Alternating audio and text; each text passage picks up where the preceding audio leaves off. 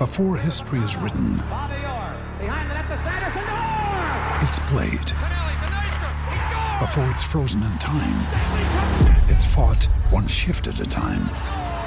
Before it's etched in silver, it's carved in ice. What happens next will last forever. The Stanley Cup Final on ABC and ESPN Plus begins Saturday.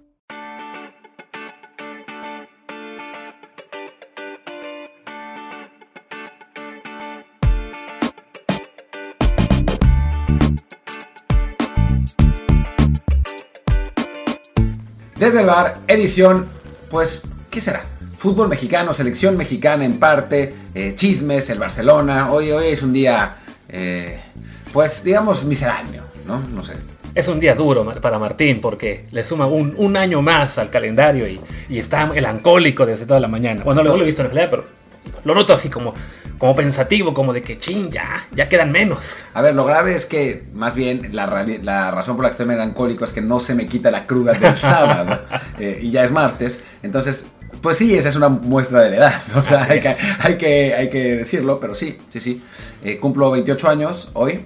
Eh, la verdad es que entro a mi prime. Trayectoria, de los De trayectoria en los medios.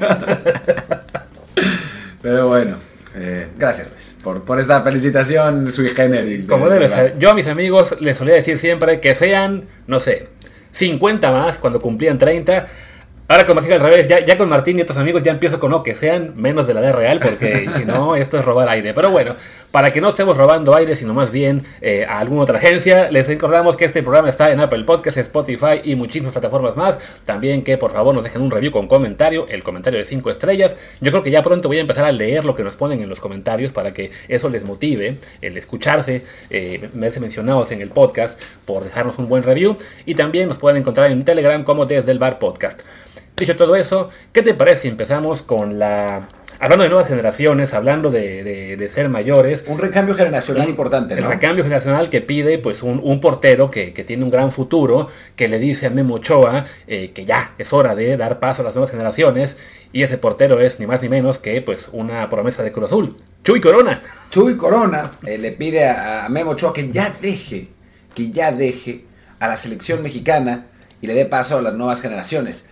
Eh, la verdad es que a mí me, parece muy bien lo que, lo que dijo Chuy Corona, o sea, que le pide a Memo que se retire por honestidad, como él lo hizo en Cruz Azul, Claro. ¿no? O sea, él, él le dejó, teniendo un, un portero eh, joven, eh, que, que podía, pues, ser el futuro del fútbol mexicano, pues Chuy Corona, yo lo tengo muy claro, dijo, pues le voy a dar paso a Sebastián Jurado para que sea el titular del Cruz Azul y yo mejor me retiro o me voy a jugar a otro equipo. Eh, eso pasó, ¿no? Sí, ¿no? Y, y no, no solo jurado, Andás Gudiño, o sea, eh, a lo mejor uno podría pensar como es que le, le- le preocuparía que hubiera solamente uno, ¿no? Pero había hasta dos reemplazos en Cruz Azul y dijo, me voy, ¿no? ¿Cómo, cómo que sigue ahí? Ah, claro, en la nota dice que es, es el portero titular de Cruz Azul. ¿Es el portero titular del Cruz Azul todavía? Es que sí, que, que cínico. Digo, hay, para matizar, hay que decir que no dijo directamente de Ochoa. Simplemente habló lo de que hay que respetar lo que decide el entrenador y que yo, y, y ahí sí literal, yo digo que ya también es momento de darle paso a las nuevas generaciones. Es de, pues, no, te mueras la lengua, mano. Sí, y después dijo, yo estuve 15 años y no me dan las matemáticas. Lo- ya ves que decía Luis García que tuvo 20 Ochoa, así que por ahí andan las matemáticas iguales. Digo, pues él estuvo, ¿qué? Desde 2004 en Olímpicos, ¿no? En Olímpicos, sí, hasta 2014. Sí, y después... Y después ya no estuvo más. Sí, lo convocaron en alguna más, ¿no? Me imagino que en el proceso de Osorio o Yo creo que Osorio ya no lo llamó, ¿eh? alguno tuvo. Igual y con todas las juveniles que no lo recordemos ahora en la sub-20 y cosas así.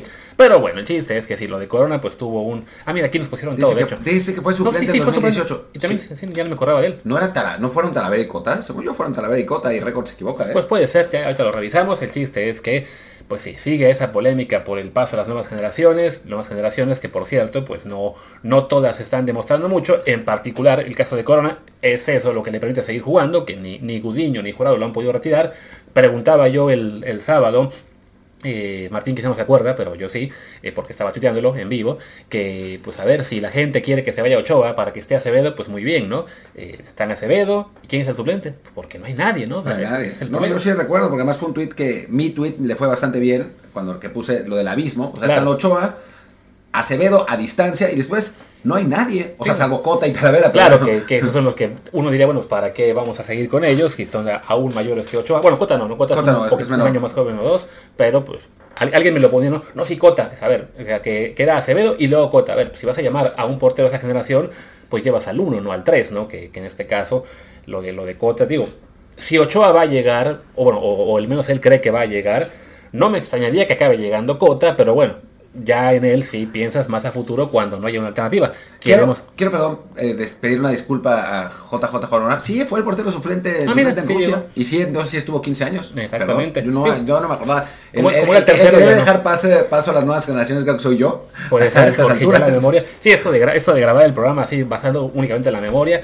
habrá gente que no le guste, pero es que, si no, qué chiste eso de tener aquí guiones y todas las escaletas y demás. No, no, eso es para los que están eh, em, haciendo... empezando. Empezando, exacto, ya. nosotros ya podemos ser como... como eh, Carlos Albert, que, sí. que equivocaba jugadores. Por aquí todo esto ya, no, nos va a seguir pasando.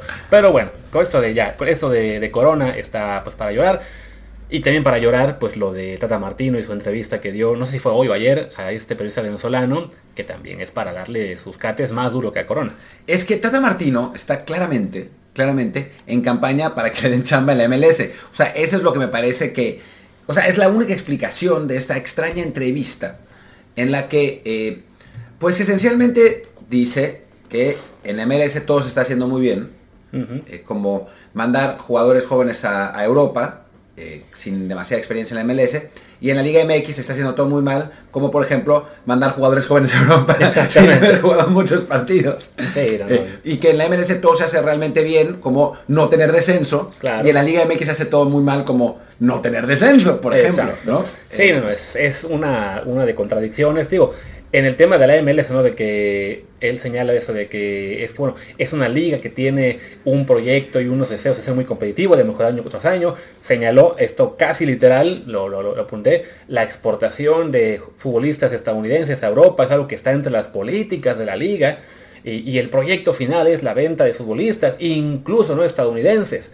a ver, la realidad del mercado interno de esa liga permite todo eso no, no es tanto como que un directivo de la MLS dijera hoy, ok, proyecto, nuestro proyecto es, sí, vamos a tener esta liga que vamos a acabar siendo una, una una, una, manufacturera. manufacturera, una maquila de jugadores y se van todos a Europa. No, esto se ha ido dando por factores externos a la MLS, ¿no? Como es el comprar muchas agencias de, de ¿cómo se dice? De representación, el que efectivamente pues a los equipos europeos les interesa tener un mercado eh, más fuerte en Estados Unidos, que hay muchos dueños de equipos estadounidenses que en lugar de comprar un equipo en la MLS, compran uno en Europa y claro, pues quieren llevarse jugadores gringos, pero eso de que, ay, sí, que están enviando jugadores a los equipos grandes, pues sí, y la mayoría ya no están ahí. Es que además eso dijo, dijo, eh, y bueno, y la MLS está eh, mandando jugadores a equipos grandes y, están jugando además. Si tuvieron que adelantarle, que, poner 1.5 de velocidad de eso que dije, es porque así habló Tata Martino. Y después yo me puse a pensar, ¿quiénes están jugando en equipos grandes? Y, y entonces en ese momento, el Tata Martino dejó, por ejemplo, eh, Pulisic, que bueno, esta temporada no está jugando tanto. Y después un jugador en el Barcelona, refiriéndose a Dest, que ya no está ahí. Eh, y otro más en la Juventus, refiriéndose a McKenny, que ya no está ahí. Eh, y algunos en el Leeds, sí, todos están, en el Leeds. Que van a descender. van a descender. O sea, como que el, el Tata Martino acomodó el discurso. Digo, tal vez no sepa, tal vez no haya seguido el fútbol tanto como para darse cuenta que ya no están ahí. O cree que juegan poquito, pero meten muchos goles y eso es bueno. Como Santi Jiménez, por ejemplo, a quien curiosamente, cuando, porque hubo un momento en que dice, pero cuando uno ve a jugadores como Diego Laines, que se regresa a los 21, 22 años, o este chico Santi Muñoz, que se regresa a los 20, eh, te dice que eh, los jugadores no se consolidan para ir a, la, a Europa. Y claro, se le olvidó mencionar a Santi Jiménez, que ese sí se que ese tampoco se consolidó, pero fue a Europa y está haciendo muchos goles. Claro. Pero como él no lo llevó, pues de, ese, que se de ese caso mejor se olvida, ¿no? Sí, ¿no? diferencia notable con Edson Álvarez es otro que también, o sea, en México lo de consolidarse es un decir, porque se fue con 20 años, este, y César Montes, que ese sí es el mejor ejemplo de jugador que, que tuvo paciencia, que se consolidó lo que ustedes quieran, también porque estaba en Monterrey y fue una un parto el poder salirse de ahí. Que eso, perdón, sí lo dijo el Tata Martino. Eh, en, esta entrevista dijo, como en el caso de César, que conozco bien, que tuvo que insistir constantemente al club para que lo dejaran salir. Sí. Digo, algunas de las cosas que dijo eh, podemos estar de acuerdo, aunque claro, es, es muy convenenciero el momento que utiliza. Decía él al arranque de entrevista que él desde el segundo año que estuvo en la, en la selección ya le decía a él a las autoridades de la federación que había demasiado extranjero en la liga mexicana, que se exportaba poco a Europa, con lo cual luego se contradice con lo de que, ah, pero los mandas jóvenes y no les va bien. Pero por cierto, en la MLS hay muchos más extranjeros que en la Liga Mexicana. Exactamente, pero, pero bueno, no cuentan porque Estados Unidos es el país de las oportunidades. Entonces es, es, es un país que todos son migrantes, todos son eh, algo americanos, ¿no? Mexicoamericanos, afroamericanos, italoamericanos. Entonces, bueno, todos son americanos, aunque no hayan nacido ahí ni nada, ¿no? Eh, no, no, no, no te preocupes por el tema de extranjeros, ¿no? También se quejaba del tema de las pocas oportunidades juveniles, que eso es un detalle con el cual podemos coincidir todos. Coincidimos. Pero decía, bueno, no teníamos expectativas de que los cambios fueran a llegar durante nuestro proceso este, porque bueno, esto era algo más bien pensando a futuro. Pero además hay otra.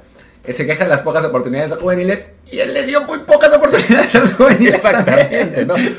O sea, sí sacó mucho pecho con lo de Luis Chávez, por ejemplo, que es pues básicamente, bueno, no, no, no el único jugador que, que digamos él llevó a la selección y es proyecto suyo, pero sí, no podemos olvidar cómo le costaba el ir incorporando a jugadores jóvenes a la selección y que básicamente los que se incorporó fue porque tuvo de Chávez para y, el, y alrededor, Chávez, Jorge, este, Kevin, alguno más César Montes, todos tuvieron por lo menos un año o más eh, de estar picando piedra, de estar tocando la puerta hasta que los metió ya en el bueno, primero en la convocatoria y luego en la y luego en la titular.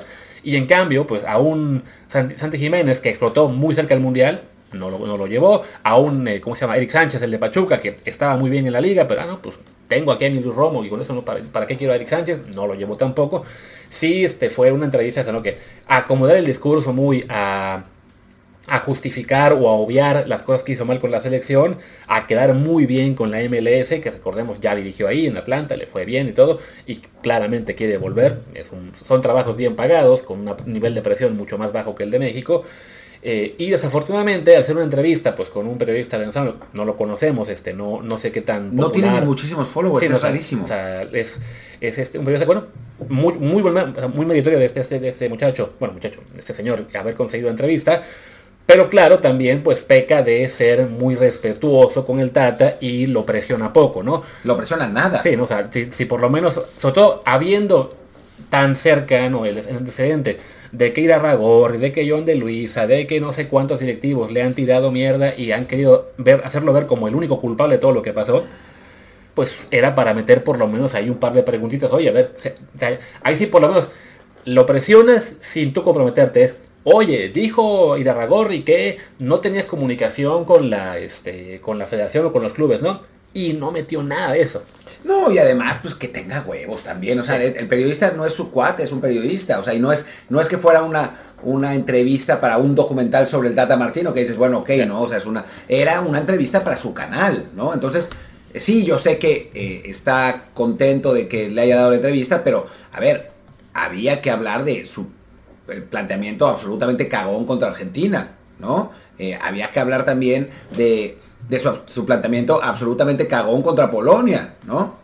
Había que hablar también de por qué no fue Diego Lainez y fue Piojo Alvarado. Había que hablar también de por qué no fue Santi Jiménez. Había que hablar también de por qué puso, llevó a tres porteros de más de 35 años. O sea, creo que, que había temas, ¿no? Y por ahí le preguntas eso y te dice, no, no fui cagón contra Argentina, ssino que analicé las, eh, las debilidades del equipo y, pensamos que era mejor atacar por fuera con delantero. Ok, va, ya hablas de fútbol, ¿no? O te dice, contra Polonia no fui cagón si metimos al lateral derecho, al, al carril, que no es cierto, pero bueno, o sea, te puede decir, ¿no? Pero si no tienes tú como periodista, los huevos de preguntarle, pues nunca te Sí, porque además le preguntó un poco sobre lo que hizo con Paraguay y sí mencionó el, partido ese contra eh, España, en el cual estuvieron cerca de ganar, tuvieron un penal con el partido a 0-0, lo, lo, para Casillas, este, y ahí eh, Martino no tiene empacho en decir, sí, bueno, eh, hombre a hombre no superaban, y entonces decidimos jugar diferente, bla, bla, bla. Entonces, era una pregunta que es justificable tanto por el interés que nos pueda generar a nosotros eh, como aficionados y como periodistas y también para que el técnico se pueda explicar, ¿no? O sea, y sí, desafortunadamente en este caso eh, hubo muy poco de eso del lado mexicano, fue todo más como, ok, a ver, tú dinos todo lo que estaba mal en México y que no pudiste cambiar y vamos a pasar de lado por la parte que pues es responsabilidad suya sobre todo eso, ¿no?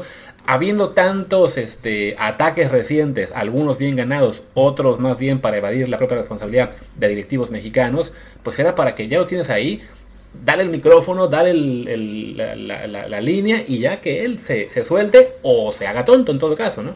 Sí, que bueno, seguramente lo, lo capoteará porque pues, el, Tata Martino es bueno para eso. Em, aunque curiosamente, digo, yo cuando lo entrevisté, me contestó con bastante honestidad, ¿no? O sea, yo creo que quería hablar en ese momento, ahora no estoy seguro que lo, que lo quiera hacer, pero, pero bueno, cuando le, pregunté, me contestó que el equipo no había jugado bien, o sea, cosas que normalmente no había dicho, y después se, fue bastante honesto en otras entrevistas. Pero, pero creo que si no le preguntas a un técnico, o a cualquiera, pues nunca vas a tener las respuestas, ¿no? Entonces, pues es un poco una oportunidad perdida. Y aún así dio la nota, pero pues la nota que, que dio pues la verdad es una mamada. es sí, sí, además es, una cosa que a fin de cuentas sirve para perpetuar narrativas este, cómodas, ¿no? El tema de que, ah, sí, mira, es cierto, él también dijo lo de que hay que dar oportunidad al jugador mexicano joven, que, o que hay mucho extranjero, vaya, sí, pero vea las razones por las cuales está llegando, este, o hay pocos jugadores jóvenes, que va más allá de que, ah, sí, vamos a darle oportunidad, ya no, pues sí, los, los hace oportunidad los de Pumas, por ejemplo, los laterales, van, juegan, se hacen expulsar, son un desastre. Ah, bueno, pues ¿de qué sirve dar la oportunidad si no están bien formados, si no están listos para llegar a la, a, bueno, a, un club primera división y ni se selección, ¿no? Hablaron del tema de que, ah, es que el jugador mexicano no sale. Y ahí por lo menos había eh, eh, una cuestión de discusión en la que dijeron el, el, mercado interno, sí, que el mercado mexicano tiene jugadores que valen entre 8 o 12 millones de dólares, que no tienen salido. Bueno, sí, ¿por qué, no, ah, ¿por qué no profundizar en que sí, el mercado interno del fútbol mexicano es un factor o el principal que complica todo, apenas van de pasadita por ello y claro, omiten por completo eso cuando habla del tema de la, expansión de la MLS, en el cual, pues sí, el mercado interno facilitó mucho que empezaran a salir jugadores de ahí. Y además, eso no es que estaba la MLS. Desde antes siempre hubo muchos jugadores estadounidenses en Europa, eh, simplemente que estaban en equipos mucho más chicos.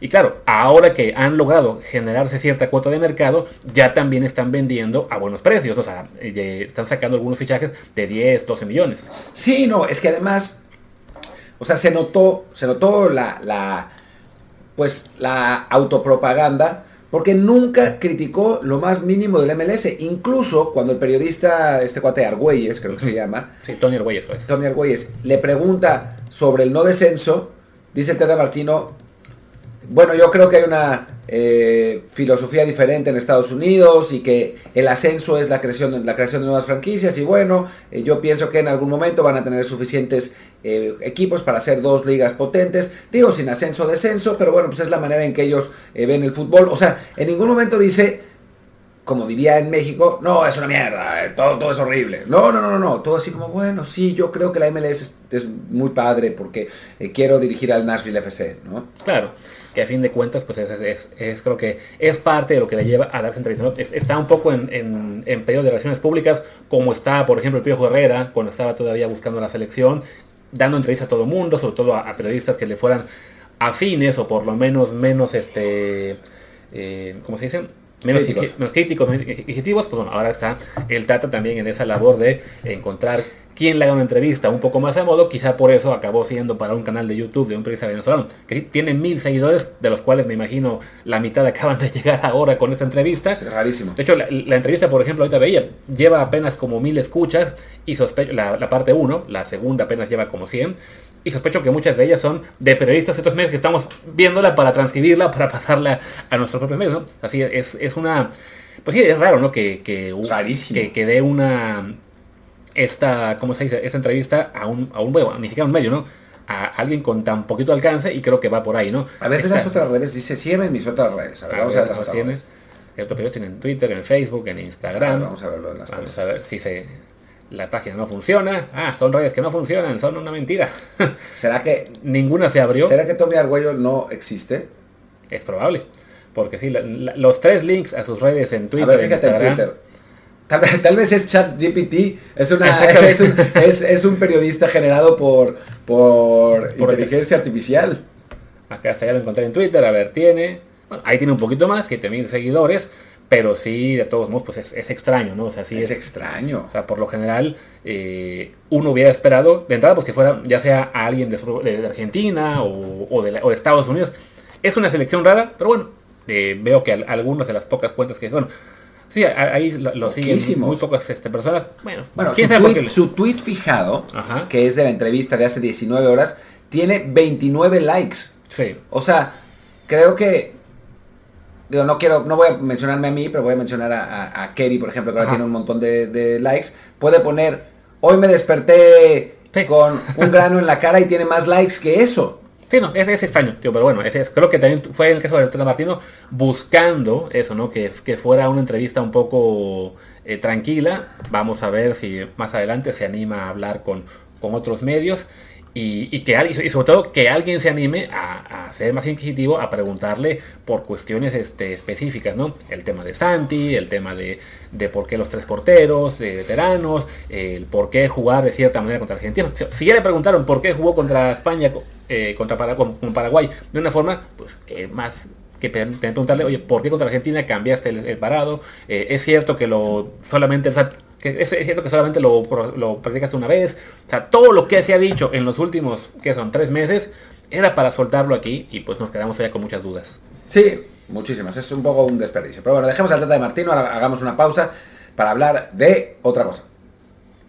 ¿De qué otra cosa? Esa otra cosa es el Barcelona. El Barcelona que pues sigue, sigue el desastre para el, para el Barcelona. Iba a decir para el pobre Barcelona, pero la realidad es que pues no, no es como para compadecerlos, Sí, no, no. francamente. Eh, pues la Fiscalía Española va a denunciar al Barça por corrupción continuada en el deporte por los pagos a Negreira. La denuncia va a señalar al club, porque además algunos aficionados del Barcelona, que la manometa es lo suyo, Sí. eh, están diciendo, no, esta es una denuncia a Bartomeu, no al club. No, no es cierto, es una denuncia al club y a Bartomeu. Claro. O sea, los, los van a denunciar a, a los dos y es un, un delito recientemente nuevo de, de 2010 que eh, dice que es de fraude en el, en el ámbito deportivo y parece que hubo una investigación de, un año para, para esto. Sí, mencionaba aquí una nota del país que esta investigación arrancó en mayo del año pasado, en mayo año pasado y tuvo que interrumpirse de hecho porque hubo una querella interpuesta por un árbitro del VAR este, y eso obliga, según la ley española, a, este, a parar lo que llaman ellos las diligencias de investigación, que ya estaban muy avanzadas, pero que no han logrado despejar exactamente pues, la duda de por qué el Barcelona le pagó casi 7 millones de euros a alguien que era vicepresidente del comité técnico sin dejar este, pues, una clara eh, razón para ello. O sea, simplemente eran, asesorías verbales y el dirigente, bueno, este Negreira había hecho que le pagaban para, para buscar arbitrajes neutrales, ¿no? Y asegurarse de que no hubiera eh, ninguna decisión en su contra. Ok, pero pues francamente sí eso, suena esto demasiado vago, ¿no? No, y no solamente eso. El hecho de que ya... Esto es nuevo y yo no lo había leído y la verdad es que es grave. Porque el hecho de que Negreira ya haya dicho que el pago era para modificar las actuaciones arbitrales es muy grave. Sí, Muy grave. Porque no es lo mismo, en- por ejemplo, en NFL, los equipos contratan árbitros en la off-season para que les vayan a explicar las nuevas reglas, cómo actuar, para que les den consejos de que pues, no, seas, no seas pendejo, no, no, no, no pegues una patada por atrás porque ahora te expulsan, es una cosa.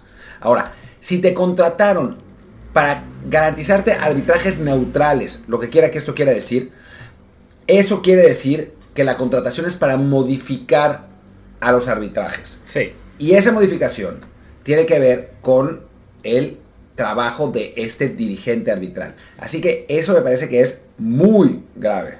Sí, que según esto los pagos arrancaron al menos desde 2001, aunque pudo haber sido antes, y continuaron hasta julio de 2018, cuando Bartomeu es quien pone fin a esas prácticas y curiosamente va a ser quien pague más duro el, el, el plato de esto.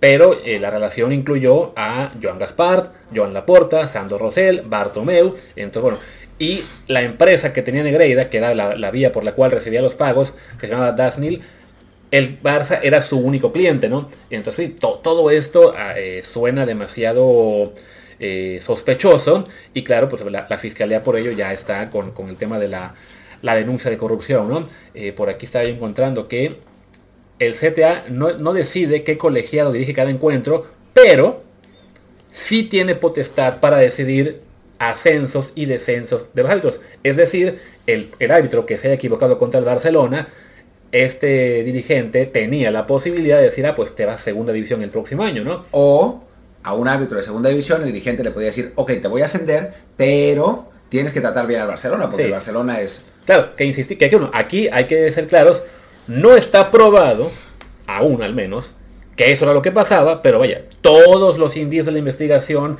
todo lo que conocemos ahora de los pagos, pues sí, te va llevando a esa conclusión, ¿no? De que sí había una, un camino por el cual el Barcelona estaba consiguiendo influir en arbitrajes y esa vía era Negreira eh, como vicepresidente del Comité Técnico Arbitral, ¿no? También este... Dice acá que el Barça pagó otras cantidades al hijo del árbitro Javier Enríquez por informes arbitrales de los que sí hay consenso documental que se hacían eh, a, través de una empresa directivo, de, de, un directivo del club y que a cambio percibía hasta comisiones de hasta el 50%, ¿no? Eh, digo, yo creo que, a ver, no hay por el momento, y esto es importante eh, aclararlo, como dijo Luis, evidencia de que haya habido corrupción en las actuaciones de los árbitros. Y eso es importante decirlo, ¿no? Porque, eh, bueno, primero porque los aficionados de Barcelona se van a poner loquísimos si no lo hacemos, pero además, en, segundo lugar, porque sí es, sí es un asunto, ¿no? Y la fiscalía tendrá que probar que, que hubo corrupción, por lo menos en ese sentido. También puede haber eh, corrupción económica, ¿no? O sea, que haya habido eh, malversación en el momento de los pagos a los árbitros, más allá de las, de las decisiones que hayan tomado, eh, digo no de los árbitros, con, el pago a Negreira, más allá de las decisiones que hayan tomado los, árbitros. Es otro tipo de corrupción. Pero la, la fiscalía tiene que probar esa corrupción para que el Barcelona sea culpable. Lo que sí es que hay mucha evidencia de que por lo menos algo turbio había ahí, ¿no? A esos pagos a Negreira que además son pagos millonarios, ¿no? Sí, o sea, una de las cuestiones, por ejemplo, que más este, se han quejado otros clubes, ¿no? Por, en los últimos años, de que al Barça no le marcan penales, cosas por el estilo, bueno, pues este tipo de, de sospechas que siempre hubo, pues ahora se refuerzan con esta trama que se ha revelado y que ahora ya, ya pasa a una investigación de la fiscalía, que por tema también de, bueno, dice que el, el delito de corrupción en los negocios, que se, se llamaba antes entre particulares se modificó en 2015 para una pena de entre 6 meses y 4 años de prisión, además de inhabilitación y el pago de una multa. Como en casi cualquier legislación, muchos delitos prescriben. Por ejemplo, los presidentes anteriores del Barça seguramente ya no van a tener que enfrentar ningún, este, ninguna pena a ellos en caso de que se declare culpable al club. Bartomeu es en este caso el que está este, ¿cómo más, más involucrado o con, con más problemas. Dice aquí que el artículo en que se menciona esta corrupción, dice, no, alude de forma explícita a competiciones deportivas y castiga a los directivos, administradores, empleados o colaboradores de una entidad deportiva y también a deportistas, árbitros o jueces que pretendan determinar, bueno, predeterminar o alterar de, de, manera deliberada y fraudulenta el resultado de una prueba, encuentro o competición deportiva de especial relevancia económica o deportiva, que evidentemente la Liga Española lo es, ¿no?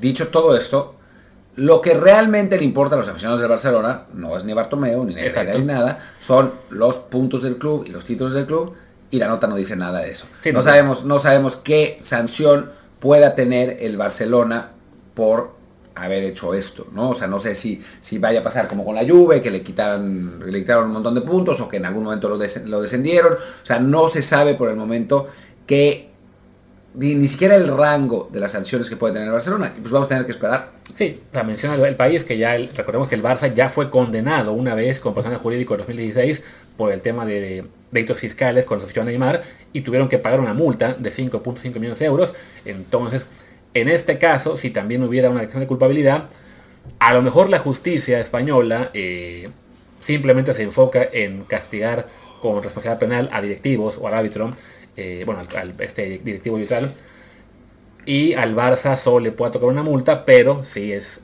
al ser también ya un, segundo caso de, corrupción en el caso de, en el caso de Barcelona, pues sí hay peligro de que, de que hubiera un castigo mayor. Y por acá yo había encontrado que tanto la UEFA como la FIFA tienen en sus códigos disciplinarios eh, artículos que pueden sancionar eh, a los clubes, ¿no? Entonces. Y ahí, y ahí sí, ahí sí podría ser deportivo, ¿no? O sea, podría que descendiera, puede ser que descendiera el Barcelona o que no jugara Champions, eh, perder el título que está por ganar. O sea, ahí sí, en la, en la cuestión FIFA y UEFA, sí hay, las sanciones sí son deportivas. También puede ser eh, multas económicas, pero no, la FIFA no tiene potestad alguna para meter a nadie a la cárcel, sí para quitarle puntos o descender a clubes de categoría. Sí, y vaya, el caso de la, la, liga hasta ahora se ha mostrado muy este, reticente. reticente a hablar de que ellos puedan intervenir. Eh, pero, y sobre todo porque, bueno, en España ya sabemos que es un país particular, una, cultura que en Latinoamérica conocemos muy bien, eh, también de que es muy difícil que se llegue a las sanciones máximas contra ya sea clubes o jugadores o, personajes fuera del deporte importantes que rara vez pagan con, digamos, al 100% las consecuencias de sus actos, pero bueno, en Europa está el antecedente, sobre todo en, en, en, Italia, de lo que le pasó a la Juventus, al Milan, aquí, también aquí más a la Fiorentina. Al, Inter lo que se también. Ya hubo un año en el que, no, que se quedó el, campeonato vacante en, Italia. También ha pasado en, varias federaciones de que clubes importantes por, por, quiebras y demás acaban siendo igual descendidos. El Rangers de Escocia, por ejemplo, que técnicamente ya no es el mismo Rangers, aunque claro es el heredero del, original. Eh, en España sí ha habido muchos equipos que acabaron siendo declarados en bancarrota y que tuvieron que refundarse. Entonces, ahora mismo no tenemos claro hasta qué grado pueden llegar las consecuencias para el Barcelona, pero sí, si se demostrara el tema de la corrupción eh, arbitral en, los, en, los, años recientes, hablamos del 2000 para acá, no se puede descartar que sí, que haya castigos tanto desde pérdida de algún título, el descenso de categoría, o sea, todo se ve muy extremo, pero ya hemos visto antecedentes en otros países de que sí se puede llegar a esos casos y no podemos descartar eso para el Barça por lo que estamos sabiendo ahora, ¿no? O sea, Martín, tú hablabas creo que ayer o antier de que, ah no, no fue antes, en la semana pasada, de cómo nos rehusábamos a creer un poco en que pudiera, en que pudiera arreglarse un partido a niveles tan altos por, la, por el escrutinio que hay, pero bueno, aquí estamos encontrando una vía por la cual al parecer sí se puede influir. Si no arreglar un partido, pero sí influir en, el comportamiento del árbitro. ¿no? Sí, sí, sí. Sobre todo cuando hay un directivo de tan alta gama, pues metido en esa trama de corrupción, ¿no? O sea, es, es, digamos, el, arma secreta que pueden usar los, eh, los clubes. Fue la que usó Luciano Moggi en la Juventus, en el Moji Gate, que tenía los árbitros a través de también el presidente del comité, ya no me acuerdo exactamente quién, pero, pero alguien ahí metido, que era el que designaba a los árbitros. Eh, pues sí, esa es, esa es la manera de, conseguirlo y pues lo del Barcelona parece eh, realmente serio. Vamos a estar, por supuesto, pendientes de este, de este tema, a ver qué pasa. Ya para cerrar, ¿qué pasaría, Luis, tú crees, con el Barcelona si lo descienden de categoría, tomando en cuenta los problemas económicos que ya tiene? Sí, creo que eh, económicamente sería un golpe brutal del cual recuperarse no sería nada fácil eh, y punto menos de que sí, o sea, podría implicar de entrada un desbalance en la liga, no de un año que esté el Barça fuera y bueno, regresa al siguiente, no, de que realmente sea un golpe que deje marcado al Barça como en su día el Milan, ¿no? Que de ser un equipo que por, que, se, que serán 30 años había sido gigante, bueno, más en Italia, gigante Italia, gigante Europa, que ganaba Champions, que estaba siempre eh, fichando grandes jugadores, que tenía balones de oro. Ahora se pasó la última década un poco en la medianía y apenas en los últimos 2, 3 años empieza a regresar a, ser ya un, un continente regular en Italia y todavía le falta para recuperar un poco el lustre europeo, ¿no? Para el Barça, de, haber visto esa década eh, brillante con Messi, bueno, más de una década, 15 años, de haber sido dominador en España, de haber ganado la Champions League, sí ya se veía complicado con todo el tema de las palancas y que han tenido que hacer grandes sacrificios para poder mantener un, plantel este, competitivo, pues hará un golpe de, nivel, bajar al de, al de ser ascendidos, de no poder jugar en Europa un año o dos, sí es algo de lo cual sus fans tienen que preocuparse bastante. Porque además pierdes el dinero, obviamente, de Champions y de, Europa League o lo que sea, pero además el de la liga. Sí. ¿no? O sea, la liga, los ingresos televisivos de la liga son, sobre todo, están... Eh, pues arreglados para que se le pague mucho más al Madrid y al Barça, pues la pérdida de esos ingresos por jugar en segunda división sería durísima, sería terrible, ¿no? Eh, y pues obviamente los inversionistas no querrían pagar el, el Spy Barça, no querrían comprar el museo, que, que lo están vendiendo también, eh, todas esas historias pues ya no, no sería lo mismo. y que además hay que decir que este impacto no se queda únicamente en el Barça, a toda la liga le golpearía el, que el Barça sea castigado eh, con un descenso o sin poder en Europa, como también vimos le pasó a Italia, ¿no? Italia, cuando, cuando la Juve, el Milan y demás son castigados, empieza un declive importante a nivel de liga, que a la fecha no se ha recuperado, están todavía eh, bastante atrás de lo que es la, Premier League, y para los equipos españoles, la mera perspectiva de, aunque sea solamente un año sin el Barcelona en primera división, es, es importante porque los ingresos de televisión, pues sí, se van mucho para el Barça y para el Madrid, pero también es porque existen ellos que los clubes del resto de la liga también reciben más dinero del que hubieran conseguido eh, con un pacto individual como hacemos en México. Y sin contar con las entradas, ¿no? O sea, Claro. el Barça perdería todas las entradas del Camp Nou porque no es lo mismo jugar contra la Ponferradina que jugar contra el Atlético de Madrid y el Atlético de Madrid perdería las entradas de jugar contra el Barça cuando juega de local, ¿no? O sea, que se, que se llenan los estadios. eh, no es lo mismo jugar contra el Eibar recién ascendido que contra el Barça. Sí, no, la cosa pinta bastante mal.